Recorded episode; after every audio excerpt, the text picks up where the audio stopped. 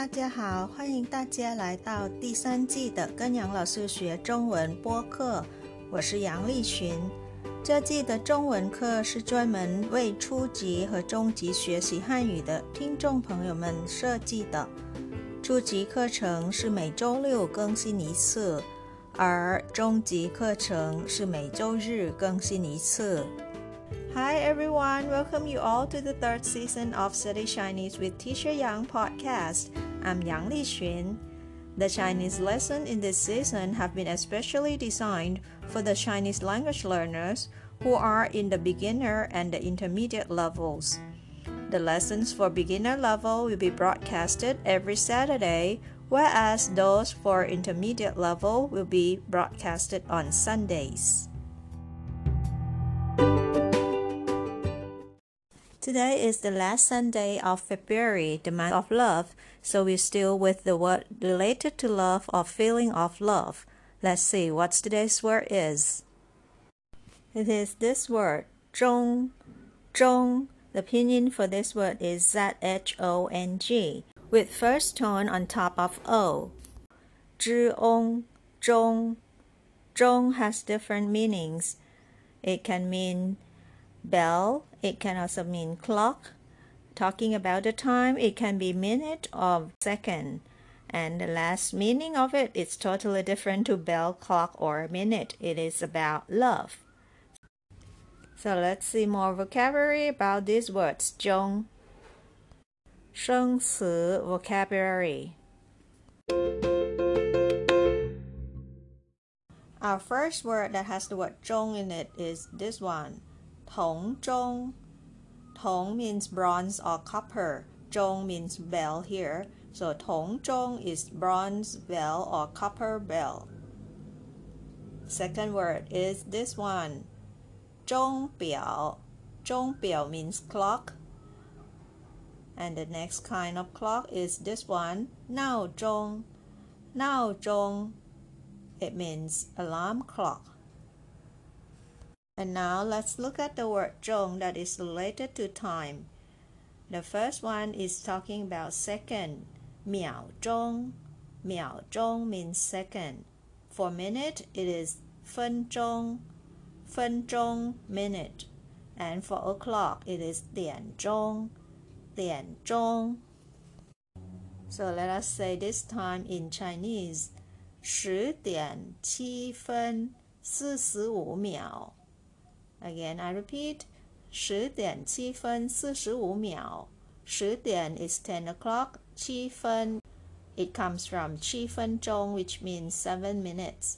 And 四十五秒 or 四十五秒钟 forty-five seconds. So 十点七分四十五秒 ten o'clock, seven minutes and forty-five seconds. So 点钟 means o'clock, 分钟 minute, and 秒钟 means second. Next, let's look at the word 中 that is related to love. It is this word 钟爱.钟爱 means to love very much. It doesn't have to be only about romantic loves, but it can be love between mom and kids, like And the next word is to fall in love. Well, this is a romantic love. 钟情.钟情 means to fall in love. Both of them used as a verb. 钟爱 to love very much. 钟情 to fall in love. Last but not least is the idiom or 成语 in Chinese idiom. 成语 that relates to the word 钟 it is this phrase, love at first sight. How to say that in Chinese? 一见钟情. 一见 means the first time you meet, right? 钟情 means to fall in love. So you fall in love at the first time that you meet that person. So 一见钟情 means to love at first sight. This is an idiom or 成语. 一见钟情, love at first sight. Next, we'll go to see example sentences which have those vocabulary that we talked about just now. Let's go. Our first sentence for today is this one.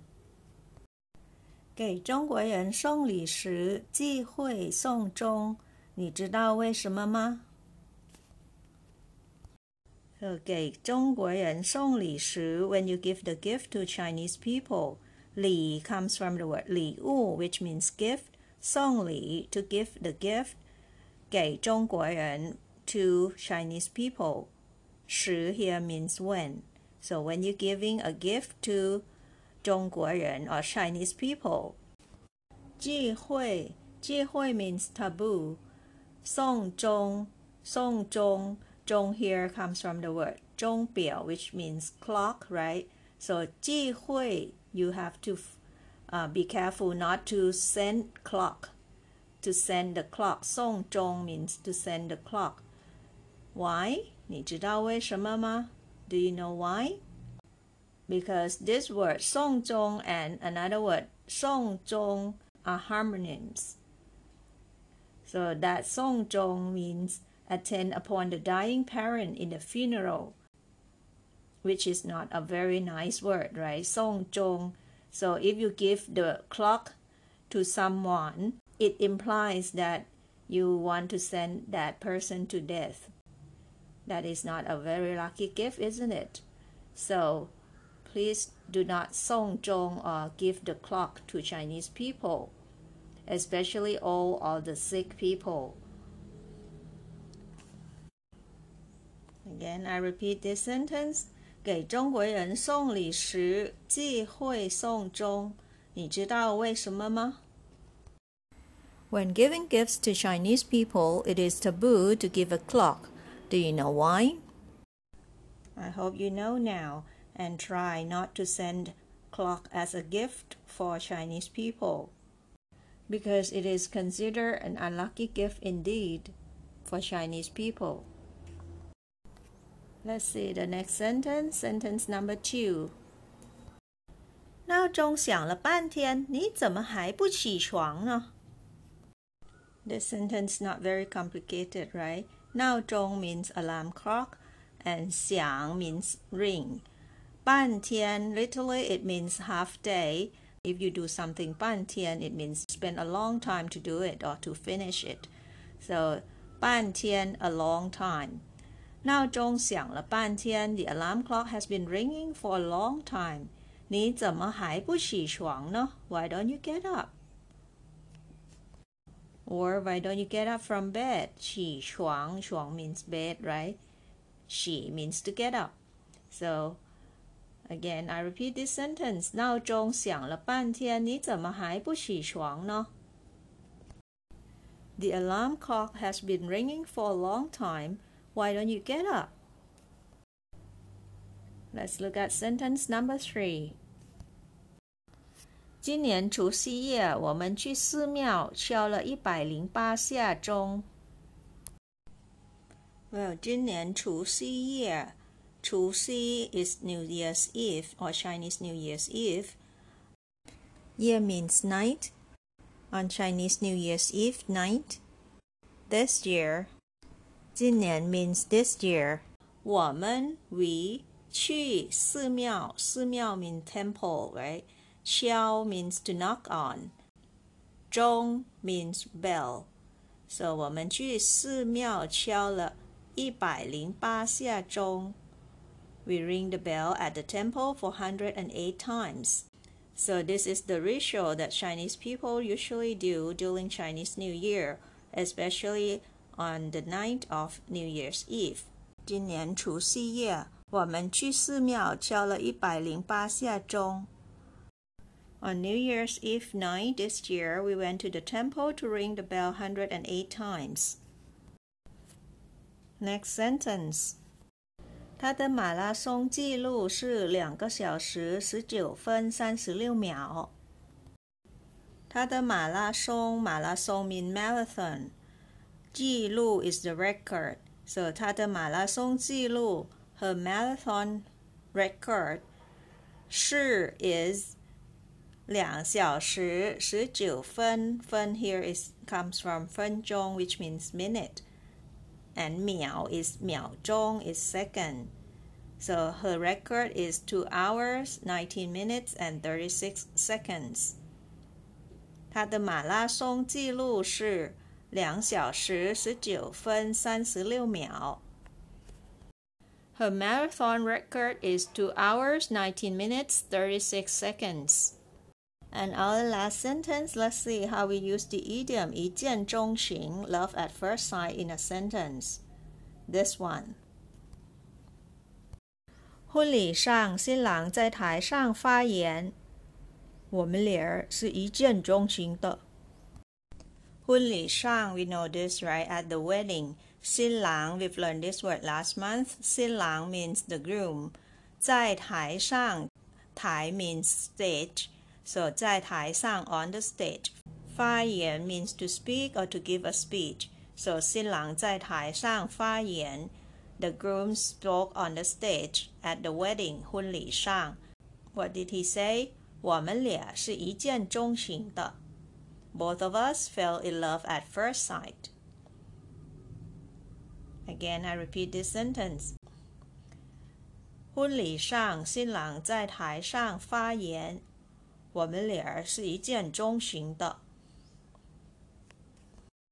At the wedding, the groom spoke on stage both of us fell in love at first sight.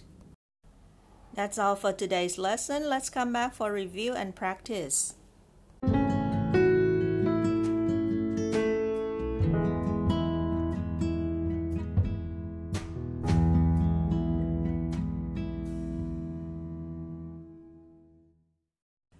Tong zhong, tong zhong, tong zhong, bronze bell or copper bell. 钟表，钟表，钟表，clock。闹钟，闹钟，闹钟，alarm clock。点钟，点钟，点钟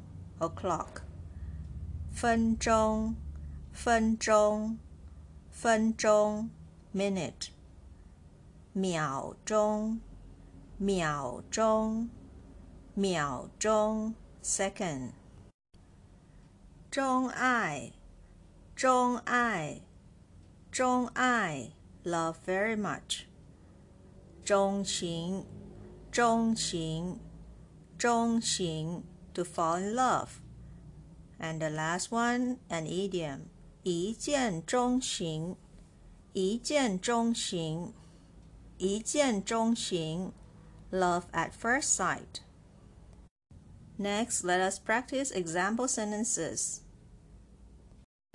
给中国人送礼时忌讳送钟，你知道为什么吗？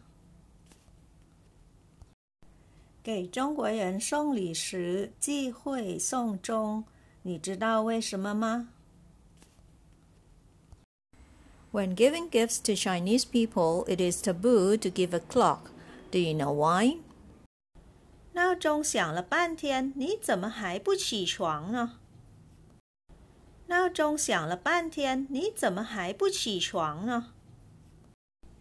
The alarm clock has been ringing for a long time. Why don't you get up? 今年除夕夜，我们去寺庙敲了一百零八下钟。今年除夕夜，我们去寺庙敲了一百零八下钟。On New Year's Eve night this year, we went to the temple to ring the bell 108 times. 他的马拉松记录是两个小时十九分三十六秒。 他的马拉松记录是两个小时十九分三十六秒。Her marathon record is two hours 19 minutes thirty seconds. 婚礼上，新郎在台上发言：“我们俩是一见钟情的。”婚礼上，新郎在台上发言：“我们俩是一见钟情的。” At the wedding, the groom spoke on stage. Both of us fell in love at first sight. Next, let's see the lesson summary of February.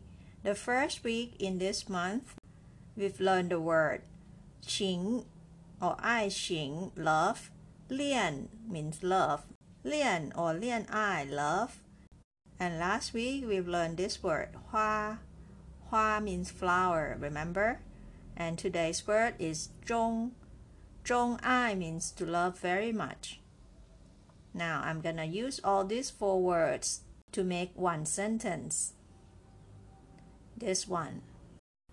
今年的情人节，他给她一见钟情的恋人送九百九十九朵玫瑰花。今年的情人节，you remember 情人节 is Valentine's Day。 So 他给他一见钟情的恋人，恋人 means lover，一见钟情，it's the lover whom he fell in love at the first sight, right? 送九百九十九朵玫瑰花。So he gave altogether 999 roses. So this sentence 今年的情人节。 他给他一见钟情的恋人送九百九十九朵玫瑰花。On Valentine's Day this year, he sent 999 roses to his lover, whom he fell in love at first sight. How sweet and how romantic he is. And before we say goodbye, I've got some news to inform you. Now you can listen to Study Chinese with Teacher Yang via YouTube channel already. I've put a link in the description box of every episode. Please check it out. And please also press like, share, subscribe, and the bell for me as well. And as always, you can send your comments to my old email address provided in the description box as well. I'll be very happy to hear from you. 这就是今天的课了，感谢大家收听跟杨老师学中文。我学习，我聪明，我快乐，耶！I study, I'm smart, I'm happy, yay! Thank you for listening. See you all next time. Bye. 下次再见。